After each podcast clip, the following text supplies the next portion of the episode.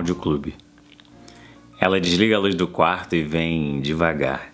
Põe uma música da Alicia para tocar e eu me lembro vagamente de ter ouvido num desses programas de televisão. Ela me olha, faz carão.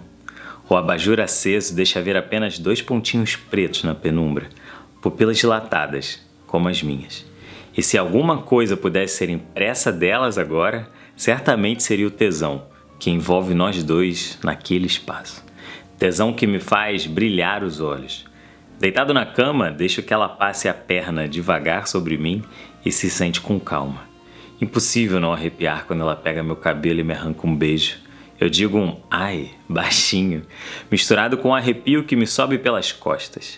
Meço palmo a palmo as coxas que me cercam, os braços que me envolvem, os cabelos, que vou deixando o perfume de um milhão de noites de ansiedade pelo ar. Tiro a blusa. Passo a mão devagar por cada pedacinho dela e vou lambendo, mordendo, beijando. A recíproca existe e as bocas vão brincando de querer provocar, instigar e acender, como se fosse necessário. Se fossem julgar pelo fogo, seria Réveillon naquele quarto e ela os meus fogos de artifício pro melhor da vida. Que se exploda o mundo lá fora.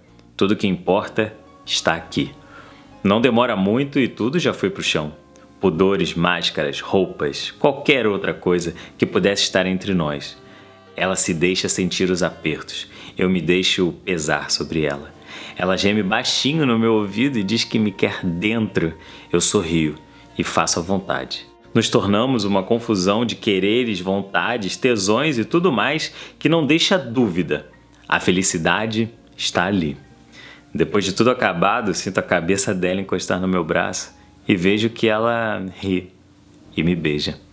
Respira fundo e me olha. Sorri mais uma vez e solta um puta que pariu. Totalmente inesperado que me faz rir e agarrá-la para mais um beijo.